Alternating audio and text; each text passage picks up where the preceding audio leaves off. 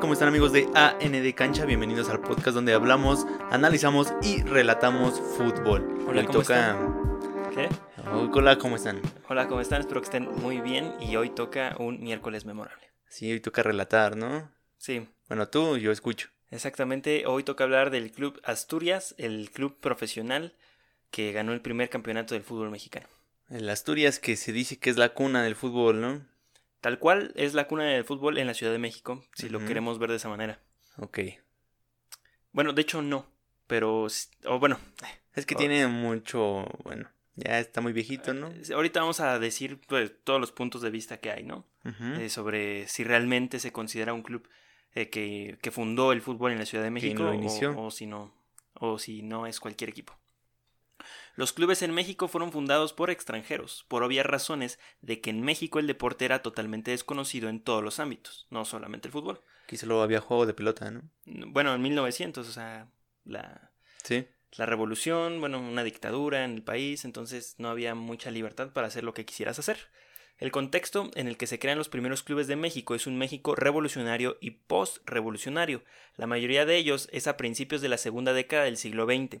Es importante ponernos en un contexto histórico porque sobre esto recae todo lo acontecido con este club de fútbol Asturias, fundado en 1918 por asturianos. Asturias es un principado ubicado en España, que aunque están dentro del territorio español, los asturianos son una comunidad autónoma. Y que entonces había asturianos en la Ciudad de México.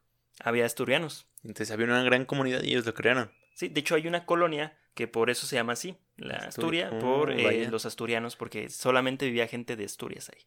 Ha de ser de dinero, ¿no? Sí, y es un principado como Mónaco, ¿no? Eh, algo parecido. Ok, sí, sí. Mónaco está dentro de territorio francés, pero es un principado y tiene su propio gobierno. Entonces es independiente. Es independiente, pero está dentro de territorio español y así como Mónaco está dentro de territorio francés. La mayoría de los inmigrantes que llegaron a México en el siglo XX y que llegan en la actualidad son españoles. Por todo lo que nos une, es inevitable que los inmigrantes españoles no pensaran en México para salir de su país por cualquier razón, sobre todo cuando se pide asilo. México es históricamente un país que ha adoptado una postura abierta. En 1918, España atraviesa una dura pandemia. Mientras tanto, en México, sobre la capital, los asturianos fundaron el Club de Fútbol Asturias, conformado por españoles que jugaban al fútbol en la colonia Asturias, que después adoptó ese nombre por el hecho de que ahí solamente vivía gente de Asturias. Entonces todo esto se origina desde una pandemia, ¿no? Eh, sí, es por eso que hay una gran inmigración todavía de españoles a, a México, debido a que en 1918 hay una pandemia en Europa, sobre todo en España, que está demasiado fuerte y huyen del país. Ok, por primera vez había una pandemia, ¿no? En España. No sé si por primera vez, pero sí había una pandemia muy fuerte en esos años. Contemporánea, ¿no? En- ah, Ajá, bueno, actualmente en, ese, poniéndonos en ese lugar, en ese contexto, en ese tiempo. En febrero de 1918, aún en los años de la Revolución, se fundaba en una reunión presidida por José Martínez Aleu, a la sazón portero del equipo, el Club de Fútbol Asturias, que acabaría desembocando en la creación del Centro Asturiano de México. Su idea de vestir camiseta azul indica la intención representativa y aglutinadora de la entidad, con las raíces asturianas como base. Otro de los impulsores de esa reunión, Antonio Martínez Cuetara, médico, escritor, periodista, nacido en Ribadasella, algo así. El de las eh, galletas, ¿no? Sí, de las galletas Cuetara. Acá, ¿De ahí vendrán sí. las galletas Cuetara? Posiblemente ¿Serán que asturianos? Yo creo que sí. Y de ahí Son los se- principales empresarios. ¿Y hacían galletas y de ahí se mantenían para el equipo? A lo mejor las galletas vinieron después, no lo sé. No, no lo sabemos, pero ra- vaya que hay mucho apellido español poderoso en México. Así es. Eh, Ribades, Ribada, Ribadesella es como una zona de, de Asturias. También pertenece a Asturias. Es una zona muy difícil de, de pronunciar, ¿no? También. Sí, o sea, y el Asturias era de, de color azul y blanco porque así era la bandera de Asturias. Ok. Si ustedes googlean bandera de Asturias, ahí les aparecerá. Es un, tienen escudo y tienen bandera y ambos tienen los colores azules y el color blanco. Oh, vaya. Eh, El escudo de Asturias es muy parecido al escudo de la América. Tenían una C y una A. Club Asturias. Club Asturias, exactamente, Oh, sí. pero separadas, entonces tienen una gran similitud con, Con el América. con el escudo de la América. Igual el circular y todo. Sí, como balado circular. No, Oh, sé. vaya. No sé si el bordado no permitía que fuera circular total, pero sí era algo así. Había, la intención, ¿no? ¿sí? También el encargado de arrendar el terreno que sería la primera casa del club. Este señor, Antonio Martínez Cuétara, es dueño del terreno donde se hizo el Centro de Asturiano de México. Las razones de la creación del club era mera melancolía y a la vez una necesidad de integrarse a la sociedad mexicana que estaba muy en lo suyo. Entonces ellos, nada, o sea, ellos se lo hicieron con el fin de que se induciera ese deporte en México. Exactamente, para divertirse, para eh, sentirse parte de algo. Ok, o sea, para que, más bien para que ellos se sintieran parte de ellos. Eh, Bueno, los demás de ellos. Sí, pero hay un problema de, de identidad muy grande porque a pesar de que están lejos, ellos siguen creyendo eh, que son españoles. Ok, Bueno, asturianos, o sea, siguen con ese nacionalismo, ese sentimiento de que no son de acá. Mira, una mosca vino al podcast, que feo. está es molestando. esto. Ok, Bu- Bueno, vamos a hacer una pausa. sí. Después de haber este, esterilizado bien el estudio, podemos continuar con esta breve historia. Al más estilo de Breaking Bad, ¿no? Así es. Y pues, Eh, seguimos, seguimos con esto. Entonces sí, ellos fundan el club con un sentimiento perdido de sentirse parte de algo. Es la principal cosa por la cual se funda el Club Asturias o con esa idea de De sentirse poder, parte. ajá, de poder hacer algo que ellos les guste en un territorio totalmente lejano al suyo. Exacto. Cuando se quisieron integrar a la primera división amateur de entonces, no les resultó fácil por lo que tuvieron que armar una liga local con entrada gratis, y las personas iban más por lo de agrapa que por lo que daba la otra división. Entonces ya, ya, había, ya había fútbol México. ya, Entonces ellos como que muy, muy crear, no. No, pero por eso ahorita ese es un... Es como, ellos como que dicen que gracias a ellos el fútbol en México es como profesional, Ok. o sea, desde esa cuna. Desde ahí se le dio como una estructura. Exactamente, como que ellos impulsaron a eso, en la, en la Ciudad de En México. la Ciudad de México. en la sí. Ciudad de México. Obligando a los principales organizadores de la Liga Amateur más importante a integrarlos al fútbol nacional. Ok. O sea, fue una estrategia bastante buena. Sí, Una estrategia de aquellas impresionantes. Siempre hemos jugado con extranjeros al parecer, ¿no? Sí. El fútbol mexicano ha sido fundado por extranjeros. Mm, Vaya. Qué orgullo. Es una cosa rara. De hecho, el primer goleador de la liga es un extranjero. Ahí están las casualidades, ¿no? ¿Por qué siguen dominando a los extranjeros? Total, eh, es una liga extranjera. México históricamente ha sido así, una liga de extranjeros. El de las Asturias no era el único nombre que sonaba de amigración de los que conformaban aquella liga, todavía amateur. Germen, de lo que convertía en una competición profesional nacional y que hoy conocemos como la Liga MX. En la clasificación se encontraban entidades como el Germania FV, fundado por la colonia alemana del entonces Distrito Federal, o el Real España, nacido fruto del impulso de inmigrantes españoles que en 1912 Otra vez ganó su primer título de la Liga Amateur, un dominio que existen- se extendería con los años y que la Asturias se atrevería a desafiar. El mejor club de México Ajá. era el Real España. Ok. ¿Y en el Germania nada que ver? El germaniano era de una, este, de, de alemanes, Sí, sí. de una colonia alemana. Qué, qué ingeniosos, ¿no? Eh, Real España y Germania. Wow. Sí, bastante Impresionante. visionarios, ¿no? Y el Asturias de un principado que se llamaba Asturias. Sí, sí. Esos son nombres perrones. Mientras que el estilo del Real Club España no era demasiado vistoso, en la línea de ese primer fútbol mexicano que en otros exp- exponentes como el Club México optaba por un juego más tosco y básico, el de Asturias, entrenado por el escocés Gerald Brown, pasaba por ser precisamente más escocés, con el balón rodado a ras de césped.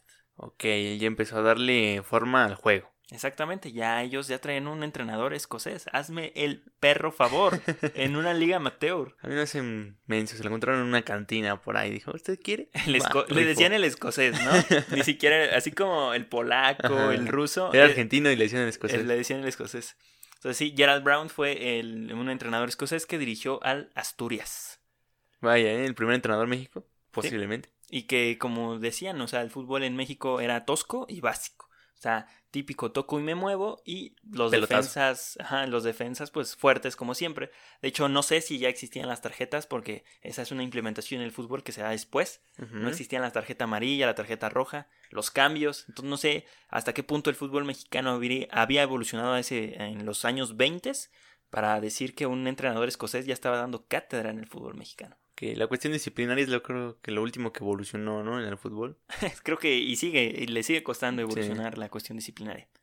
Los mejores dos clubes del país en los 20 eran conformados por inmigrantes que han visto y vivido el fútbol desde hace muchos años atrás.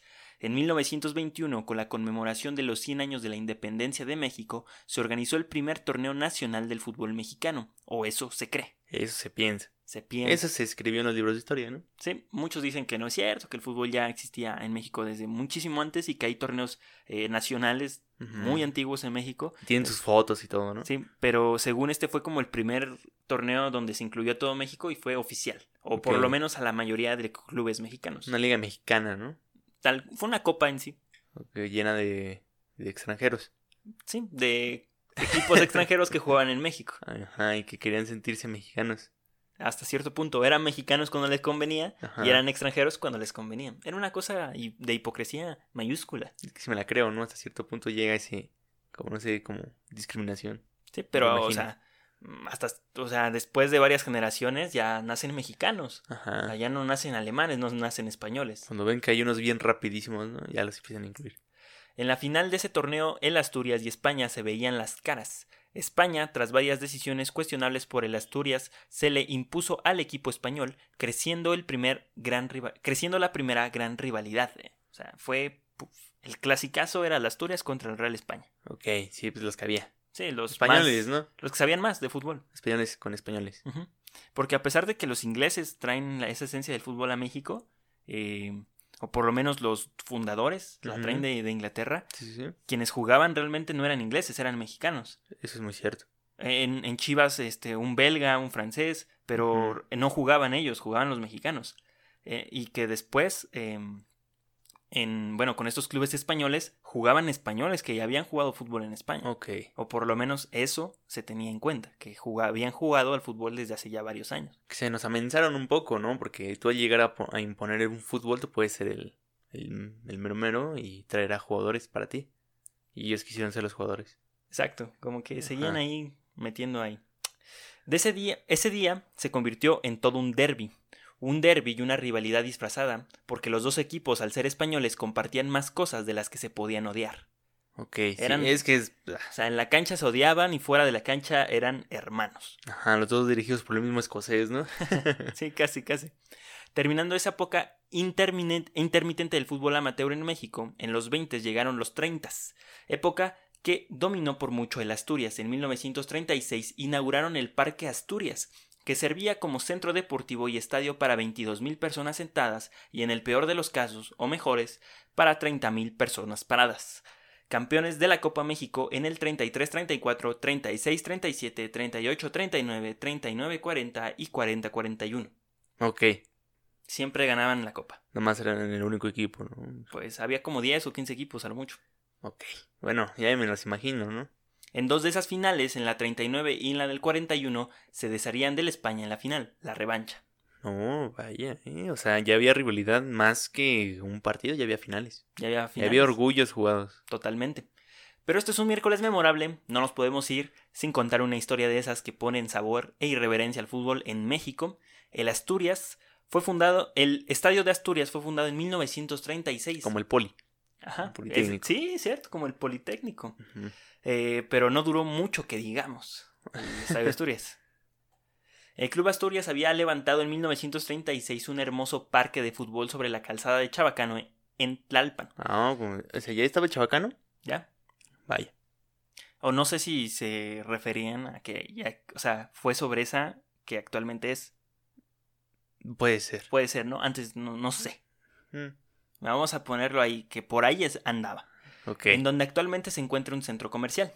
El campo estaba rodeado por un enrejado que separaba a los jugadores del público. Las tribunas de madera pintada albergaban al lado del sol y sombra a más de 22.000 personas, cómodamente sentadas y cerca de 30.000 en partidos que lo ameritaban y en las que una gran parte de los aficionados permanecían de pie muy cerca del enrejado viendo a los actores del espectáculo, los futbolistas. Tan solo tres años después, en 1939, ocurriría una tragedia que sería el principio del fin de los estadios de madera. Ok. ¿Qué pasó? Sucedió que en el torneo de liga los dos equipos peleaban por el primer lugar que a la postre los llevaría a la consecución del título. Estos equipos eran Asturias y Necaxa. Ay, ¿el Necaxa? Uf, El Necaxa. Em, Otra vez Aguascalientes metiéndose. no, de hecho era de la Ciudad de México. Ah, mira. Era de la Ciudad de México. Tendrían un choque definitorio en el que el Necaxa alcanzaba al Asturias o quedaba de plano marginado. O sea, era el todo por el todo. El partido causó gran polémica y los aficionados de ambos cuadros tenían pleitos verbales cada vez que se encontraban entre sí. Ok, sí. Había salseo, ¿no? Sí, y sobre todo porque los aficionados del, del Asturias en su mayoría eran españoles. Pues obviamente, ¿no? O sea, tú ves a tu camarada jugando fútbol y dices, yo le voy a ese vato. Exacto. El día del encuentro, la, ex- la expectación fue mayúscula. El estadio se encontraba prácticamente abarrotado. Los equipos saltaron a la cancha con sus cuadros de lujo. En el Necaxa, considerado en ese momento el equipo del pueblo, jugado, jugaba el ídolo de la afición mexicana, Horacio Casarín, uno de los máximos goleadores en el fútbol mexicano Sí, sí. eh, histórico, este señor, Horacio Casarín.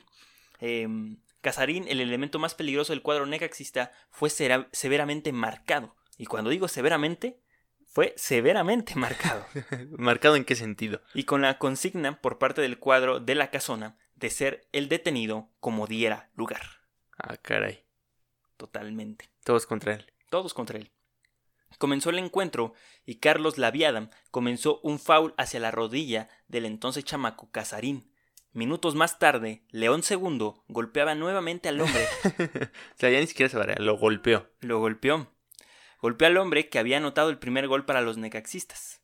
Al minuto 20, el zaguero Soto aniquilaba materialmente a Casarín con una patada artera a la rodilla, la segunda del partido, que lo imposibilitaba para seguir el encuentro. Bueno, pues si no era una, era la otra, ¿no? O sea, fue así como de lo primero que le podemos eh, romper, la rodilla. Así de bote pronto. ¿Qué de le mala leche dirían los españoles, ¿eh? Muy mala leche. En las tribunas, el público enardecido comenzaba a prender fogatas en las tribunas del sol. Como no, como no había este, ¿cómo se llama? Eh, ¿Petardos? Ajá, petardos. Bengalas. Bengalas. Era, Una fogatita. no era para prender el estadio, era para ambientar, chavos. Era para ambientar. Si no había cohetes, yo hago los míos. El partido terminó con un empate a dos goles. El árbitro Fernando Marcos fue acusado de haber provocado el resultado al señalar, minutos antes de que el encuentro concluyera, un penalti a favor del Asturias que Ah, iba sí, ¿no? perdiendo. Como siempre, no, el árbitro. O sea, realmente el árbitro fue la mecha. Fue la No fue que el equipo jugara mal y perdiera. No, no fue o que que, Casarín fuera un crack. o que le, casi le rompieran la pierna a Casarín. No, no, fue la culpa del árbitro. Fue la- Totalmente. Estoy de acuerdo. Los necaxistas. El penal fue justo, si acaso la culpa del árbitro fue el haber, mar- el haber permitido el juego brusco. Brusco, Sí, No manches, si estaban jugando luchas, ¿no? estaba muy cañón. Con el empate, el campeonísimo no podía ya aspirar al título. Molestos por parte... Campeonísimo, el Necaxa, ¿no? Que quede claro, ¿eh? Molestos por parte del público de las tribunas de la sombra, comenzó a prender luminarias en las tribunas de madera. ¿Qué son luminarias? Yo creo que eran esas cosas que se ponían para iluminar el estadio, ¿no? Como velas, ¿no? Ajá, de esas que se prendían con petróleo, ¿no? Creo, algo Ah, así. sí. Con una, Que bueno, no con mecha, petróleo, petróleo. Que con- eran como un mechero. Ándale, que servían para, para iluminar, ¿no? Sobre las noches. Yo creo Sí, que sí. alguien se le olvidó quitarlas. y de ahí se agarraron y las empezaron a prender. Eh, entonces, parte del público de las tribunas de la sombra comenzó a prender las, las luminarias en las tribunas de madera. El fuego rápidamente se propaló, comenzando, co- alcanzando el reloj y el marcador que fue devorado por las llamas y en donde se leía el empate a dos goles que dejaba fuera del título al Necaxa. Oh, entonces lo empataron. Sí, pero el Necaxa tenía que ganar. Ajá, sí, sí. Las tribunas del sol fueron consumidas en su totalidad. Por por- el sol, por el sol. Sí. Eh, casi en forma instantánea. La llegada de los bomberos fue inútil, ya que había bomberos en 1939. Eso dicen. 1936. No lo sé. Ya que no había agua en las bombas, todo mal. Porque no había bomberos tampoco. No había bomberos, así les decía, ¿no?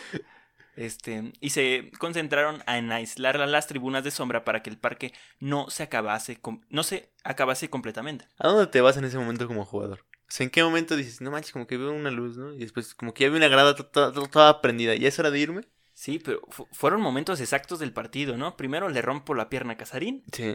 después en el último minuto el, el árbitro enciende la mecha con un penal y minutos después desaparece un estadio.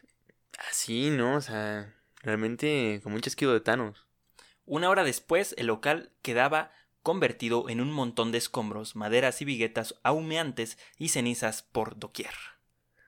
Vaya historia. Una que otra, este, eh, una que otra llama anunciaba eh, su triunfo ante el que fuera el mayor parque de fútbol de México.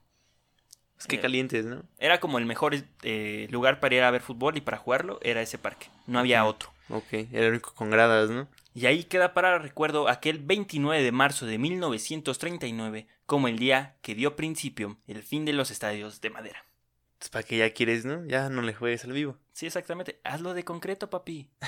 sí. Hazlo de concreto. Bueno, que yo creo que en ese punto no era tan común. Mm, Posiblemente. A lo mejor lo hacías de adobe, ¿no? De adobe, imagínate, de adobe, un estadio de adobe.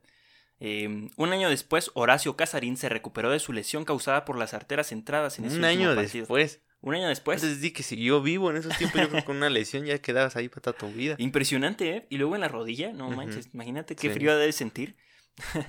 Eh, y ese fue el último partido en el Parque Asturias que fue reformado y en 1940 ya estaba nuevamente al 100 para jugar y ser la sede de varios equipos de la nueva Primera División. Un año después. Un año después, o sea, se recupera Casarín y el estadio regresa.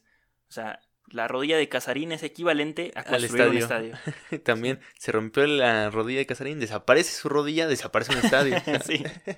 Pobre Casarín. No sé dónde le encontraron la refacción, ¿eh? Porque así como se narra, estuvo sé. muy fuerte, ¿no? Sí. O sea, realmente Ya lo se fueron a aniquilar. En 1943-1944 se dice que fue la primera liga profesional, aunque muchos otros dicen que fue un año después, pero nosotros vamos a tomar que el 43-44 fue la primera liga profesional del fútbol mexicano. De que está en el 44, está en el 44. Exactamente, 44, 45, eh, año- un año más, un año menos. El punto fue de que Nadie le importa. solo se juntaron, bueno, solo se juntaron 10 equipos. Ujú. La mayoría de ellos de la capital, ADO, Moctezuma y Veracruz, de Veracruz. Ufas. ADO, Guadalajara y Atlas, de Guadalajara, Marte, Atlante, América, España y Asturias, de la, De la capital. Todos de la capital. Sí, o sea, 1, 2, 3, 4, 5, 6 este, equipos de la capital. Ufas. Sí. Todos los equipos capitalinos jugaban en el Parque Asturias. Los favoritos para llevarse el título eran los asturianos, por su dominación en la Copa México durante los 30 y a principios de los 40 también se llevaron una.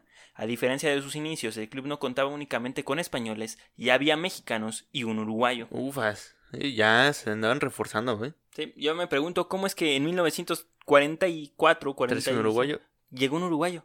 Te lo encuentras en la calle, ¿no? O sea, ¿qué tranza? ¿Cómo le haces? Yo me imagino que te lo encuentras. No creo que fuera un fichaje o algo. A lo mejor era el panadero, yo qué sé. y De repente, oye, ese carnal juega chido, fu, O, tráetelo para acá. A lo mejor otra vez el argentino creció en el uruguayo. Eh, ah, tal vez. Posiblemente. este, no, sí, de hecho sí era uruguayo. Fue Ah, bueno. el, mm, bueno, fue el goleador del equipo. Confer- conforme el torneo se desenvolvió, España era el claro favorito para llevarse el título. Fue quien más partidos ganó, tenían al goleador del torneo, el español Isidro Lángara. Langara hizo los mismos goles que puntos del torneo, 27. Ah, su madre. Sí, sí, sí. En 18 fechas, o sea. un no hablando que de que Guiñac, que no sé qué. Lángara, Isidro Lángara. Ahí está el crack, ¿eh? el mejor extranjero en todo México. De hecho, hay uno más perro que también es de, la, es de las Asturias. Es un argentino, no recuerdo el nombre, y es el que tiene el récord de goles. 40 goles en un torneo. ¿Y tú crees que sí sean esos goles? O sea, o, o logran entrada. Ah, para el que en el futuro creen que soy el mejor, ¿no? 40. Por debajo de ellos, igualmente con 27 puntos, se encontraba Asturias, que con 27 puntos y su goleador uruguayo Ismael Zabaleta consiguieron llegar al partido por el título. Ellos perdieron contra Marte, Atlante y Atlas. Si los puntos de a- sumaran de a 3 como hoy, el español sería campeón, pero no fue así. El sumar de 2 le permitió empatar en puntos al español. ok. Ah, caray. O sea, el español perdió un partido menos. Ajá. O sea, perdió dos partidos. ¿Quién empató a quién? El Asturias empató al español, Ok. pero el español perdió un partido menos. Ujú. Y aunque el Asturias empató, este, bueno, perdió tres partidos, Ajá. como lo- los, los, este, los, los ganados sumaban de dos y no da tres, te da chance de sumar porque el empate sigue valiendo de uno. Entonces alcanzaste a ganar porque empataste partidos aunque no perdiste. No sé si me entiendan. Sí. O sea, el que tú ganes de tres te separa dos puntos. Si tú ganas de a dos, te separa un punto. Si ganas un partido, pues ya lo empataste. Y si empatas uno, no, no sumas, no hay como gran ventaja. ¿No entendiste? No. O sea, a ver, el Asturias empata al español. ajá. Pero ¿quién pasa? Bueno, ¿quién gana? Más bien. Eso es lo importante. Los dos hicieron 27 puntos. Ajá, pero uno perdió uno más. Y Exactamente. el que perdió uno más es el que no está el chido, porque se supone que de- O sea, perder menos el, está el español ganó más partidos, Ajá. pero perdió más. ujú. Pero el Asturias empató más. Pero como no se sumaba de a 3, no se despegó tanto el, el español, aunque hubiera ganado más Sí, partidos. sí, porque sumaba da uno, nada más perdió un punto. Exactamente. ¿Y qué pasó? El 16 de abril de 1944 se jugó el partido del desempate, Ah, ok. Ah, ah, ya, ¿Ya? entendí. Sí, es ¿Ya? que me atoraste. Que ganó 4-1 Asturias, coronándose como el primer campeón profesional. Pero del nada fútbol da dos. ¿no? ¿Mande? No, no, no. ya, ya, ya. Ya, es que sí, mucha gente no sabía eso. Yo ni sabía eso. Tampoco. Ignoro en qué momento se, se ha puesto que valgan tres puntos. Yo odio que luego cuando ganas en penales, en una reta, te digan que dos para ti y uno para el otro equipo. Ah, eso también. Eso sí no me gusta. Digo, yo lo gané. Son tres puntos. Ganar es ganar. España sería un, el campeón un año después. No hubo problema, dominaban la liga. El España era el mejor jugador. Sí. Y por el formato de dos puntos, el España no ganó. Fue No. mejor equipo, ganó más partidos, era el mejor. Tenía el goleador, o sea, España se merecía ganar ese título, pero Asturias de alguna manera lo empata. Sí. A partir de ese momento, los clubes pseudo españoles no compiten deportivamente. O sea, a partir de esos dos años ya, pum, Ya se desplomaron. Ok. El profesionalismo terminó por consumirlos y comenzó la hegemonía de los clubes O mexicanos. sea, ellos se mataron. Porque ellos iniciaron el profesionalismo y fue lo que los consumió. Sí, ya como que decían, ah, no manches, como que, ¿cómo que ya es profesional? Como que sí me entendieron cómo se juega, ¿no? Ajá, y ya como que empezaron a invertirle más y como que ellos se estancaron, tal vez creyeron que con lo que tenían ya eran los dioses y todo eso y realmente no, no era así. Ok. Posiblemente han de haber inmigrado a otros equipos. Sí, entonces, ¿por qué digo que la hegemonía de clubes mexicanos? Porque tanto Real España como Asturias se consideraban clubes españoles. Sí. No eran clubes mexicanos, eran clubes españoles jugando en Seguidos México. por gente española. también. Exactamente. Y se preguntan, de hecho, eh, Real España y Asturias hacían combinados para jugar contra equipos que venían a México. Su selección. Ajá, o sea, hacían el combinado Real España Asturias para jugar contra, no sé, venía un equipo brasileño, chileno a jugar alguna copa a la Ciudad de México y hacían un combinado para poderles hacer referencia. ¿Jugaban ya aquí así de esas copas? Sí, Ay, hijo de su ya madre. estaba, este, digo que como que el fútbol siempre ha movido demasiada gente. ¿Cómo planeabas ese viaje? No lo sé. No lo sé qué tan, o sea, cuánto hacía un avión antes en los 50 de, no sé, de, de Río de Janeiro. ¿Crees que venían en avión? Sí, ¿no? O sea, o a lo mejor venían haciendo gira por toda Sudamérica hasta que llegan a México y después se regresaban. Posiblemente. Eh, No sé, no sé, está muy raro esto. Y se preguntarán qué pasó después, porque este club ya no existe, o sea, en qué punto valió, Quebró. ¿no? Este, si muchos de los clubes de este primer torneo sobrevivieron y otros tantos aún se les recuerda. Pero ya dime, ya dime. Tanto Asturias como Español se tuvieron que retirar del fútbol mexicano por asuntos políticos, o por lo menos eso parece. Eso se dice. Ajá, eso es lo que parece. Ok. O sea, al final se lo dejamos a su criterio. Otro episodio clave con implicaciones políticas para comprender el caso de la Asturias se produjo durante una visita de la selección española al país azteca, en 1950. Ujú. Después de que el colegiado pitara al final cuando los españoles estaban a punto de anotar un gol, cayó una lluvia de cojines sobre los jugadores mexicanos lanzado por los aficionados españoles, cuando los locales se retiraban al vestuario por orden de sus dirigentes. Una situación que aumentó la tensión entre, entre los dos gobiernos que no habían normalizado sus relaciones tras la victoria fran- franquista del 39. Esta victoria se refiere al inicio de una dictadura en España, en 1939. Desde ahí como que ya los gobiernos México, España no se llevaban bien. Rompieron. Sí. Entonces, este, se portaron chido, ¿no? Nada más fueron cojines. Ah, pues sí, hasta cierto punto. A algunos les han aventado otras cosas. Pero, o sea, los españoles le aventaron cojines a los mexicanos. Pues sí, ¿no? Pero, o sea, como que... ¿O qué es, qué es un cojín? Es un cojín, es un cojín, ¿no? No, pues, o sea, se refiere a un cojín cojín o un... co- Bueno, punto, les aventaron eso. Cuenta el periodista Miguel Ángel Lara, en Marca, ah, bueno. que Alfonso de la Serna, representante oficioso de España en el país americano, un embajador, tras informar a Madrid de lo acontecido, presionó a los dirigentes de los clubes españoles para que abandonaran la competición. Ok. En agosto de aquel año... Pero ellos, ¿qué les interesaba? Si no era España, era Asturias. es- ¿Qué pasó ahí? Es, mm, es que se, por el problema de que se consideraban clubes españoles. Ah, si mira se hubieran considerado clubes, Clubes es- mexicanos, Ah, o asturianos. Sí, pero es que Asturias está dentro de España. Pero no es España. Es un nacionalismo perdido. Las Asturias atendía la petición semanas después de que lo hiciera Real España. O sea, los dos dijeron, está bien, va, nos vamos a retirar de México como club.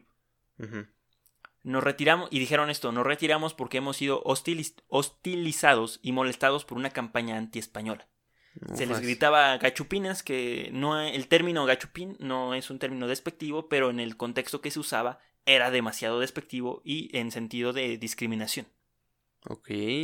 Eso no lo sabía, gachupín. Gachupín es como en México decirle gachupín a un español es malo, o sea, no, no hagan eso. Un mexicano no le puede decir gachupín a un español, ¿Y por qué no? porque es una ofensa. ¿Qué significa gachupín?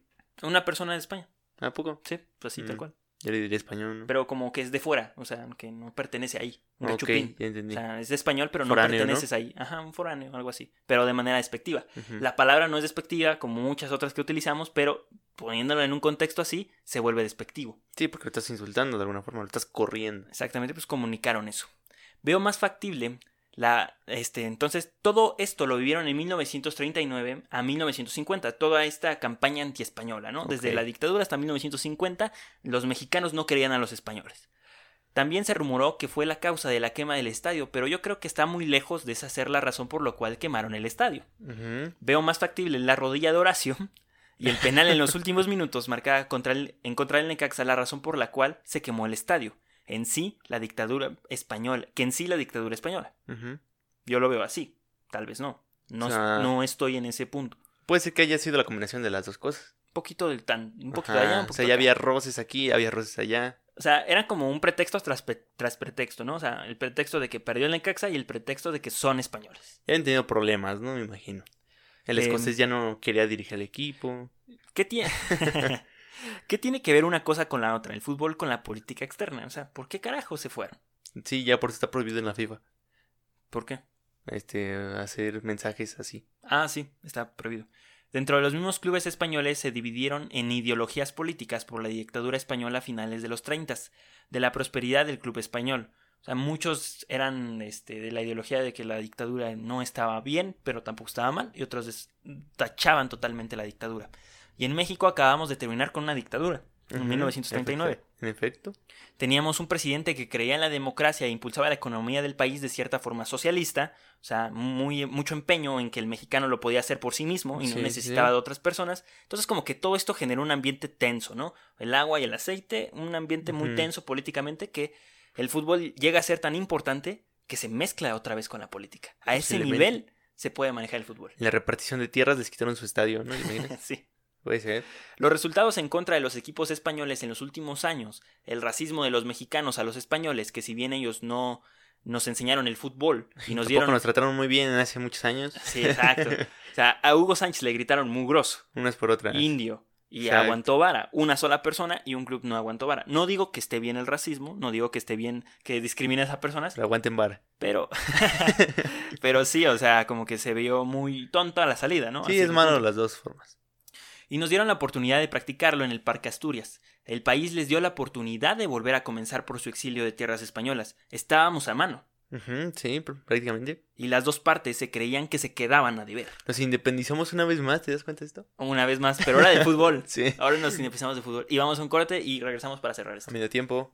Y regresamos de medio tiempo para darle conclusión a este capítulo. Exactamente, pese al abrupto fin- final, es de justicia recordar que el fútbol arrancó en el país azteca gracias a también, entre sus muchas expresiones, a ese acento asturiano. El club del centro Asturias es clave para entender los albores de un juego que hoy une, enoja, ilusiona y capta la atención de una nación en la que cientos de colores y cánticos distintos confluyen en el color verde. El juego fue una, importa- una importación extranjera plagada de anglosismos, también en México, que en su adolescencia futbolística vio como sus padres británicos marchaban a la guerra en el 14 y les pasaban el balón a los autóctonos. Todo, ¿Eres poeta? no, eso lo copié del Panenka. Ah, bueno. Sí. No, no soy tan, no soy tan brillante redactando. Este. ¿Y qué más? Estaba. Ah, sí, pues obviamente los ingleses se van de México. Igualmente por la revolución, Sí, por esto sí. de la expropiación de las cosas. Los ingleses tienen empresas, ya no tienen nada que hacer en México. Se van, le dejan el fútbol a los mexicanos. Y ese corto tiempo que le dejan el fútbol a los mexicanos, nacen clubes españoles. Ok. O sea, que el fútbol otra vez se nos quita como esa identidad. o puede sea, realmente el fútbol mexicano. Pues llegan los ingleses al Atlas. Ajá, bueno, eso fue en el 14, ¿no? Pero eh, regresan, de hecho son mexicanos, pero con influencia este, Inglesa. inglesa. Mm, vaya. Entre ellos muchos de origen inmigrante. También a los españoles que hicieron las Américas, o sea, los, los clubes. Sí, sí. Su legado, además de que fotos en blanco y negro resultaron extraños en competiciones desaparecidas y episodios de un siglo convulso, deja también para el que así lo quiera interpretar un aprendizaje. Sin mestizaje, el fútbol no sería fútbol. En ningún maldito lugar sea fútbol, ¿no? No, o sea, ¿En qué lugar no hay un extranjero? exactamente. Ahí está la respuesta, ¿no? O sea, ¿en qué lugar no llega un entrenador de otro país y te enseña a jugar fútbol? Sí, totalmente. Entonces, eh, aquí lo dejamos a su, a su criterio. Si creen que el Asturias es un club que se fundó realmente para ayudar al fútbol mexicano, a, a ayudarlo a crecer y con el centro asturiano todavía eh, crecer la, la exponencia de, de- del deporte a otro nivel como espectáculo. Sí, sí, ajá. A lo mejor ustedes no creen eso. A lo mejor ustedes dicen, ah, pues a lo mejor fue un club más, ¿no? De esos tantos amateur que hubo.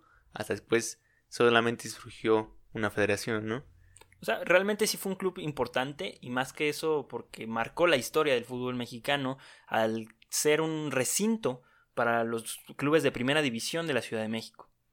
Sí, fue un ejemplo a seguir, la verdad. Tenían a un entrenador. ¿sí? Pero por otro lado, como yo lo quiero manejar o como lo quiero interpretar, siento que... El estadio estaba muy feo. No, siento que así como los españoles dieron esa oportunidad de que eh, de crear ese centro asturiano, creo que México les dio mucho Ajá. al aceptarlos y al darles todo, o sea, realmente vivieron de México y tal vez sigan viviendo de México y deben de entender eso, que a pesar de que son españoles, se terminaron haciendo mexicanos De alguna forma, sí, ya Y- pertenecían aquí. y que estamos a mano, o sea, tal vez ellos nos enseñaron el deporte, nos dieron la oportunidad de tener un lugar de donde jugarlo, pero nosotros les dimos la oportunidad de volver a comenzar como, como personas, como empresas, como todo lo que representa la comunidad española en México, una comunidad importante y poderosa en el país, Después la corrimos, ¿no?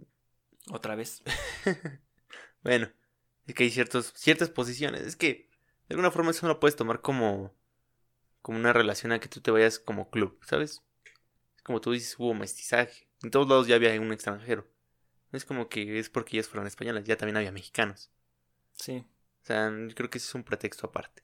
Sí, digo, está lleno de pretextos la salida, no se sabe si se presionaron bastante para sacarlos del, del país, pero yo creo que al final, si se hubieran... ¿tú crees que realmente se salieron del país?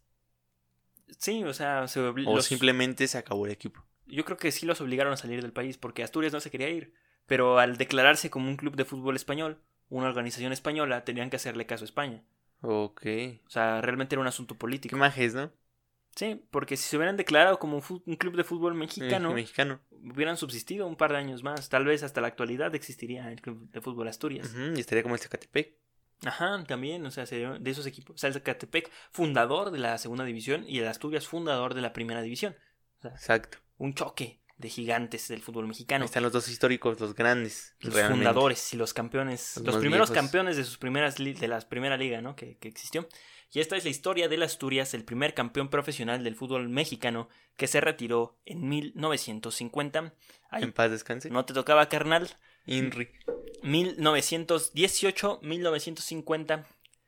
Ahí la historia, la corta historia para un equipo de fútbol de, de las Asturias, ¿no? Así es, un, un equipo triunfador en su momento. Y hasta ahí. Ajá, una liga dominó la liga amateur, eh, eh, venía enrachado y quedó campeón de la primera división, ya después no le alcanzó y se fue por problemas fuera de fútbol. Ok, si dice que el escocés es el papá de Nacho Treyes. ah, Oye, Nacho ¿Te Treyes, ahí tal. ¿Nacho Treyes vio a las Asturias? Posiblemente, no lo sé. A ver, hay que hacer cuenta. Sí, sí, sí, claro que vio las Asturias Nacho Treyes. De joven, Sí, de joven, de niño. como a los 20 años, yo creo. O sea, se murió a los ciento y tantos años de edad. 1920. Ah, no, sí, sí lo vi. Sí, lo vio. Lo- en, De su niño. pleni- en su plenitud, ¿no? De- Ah, no, sí, en su plenitud. Sí. Sí, ¿no?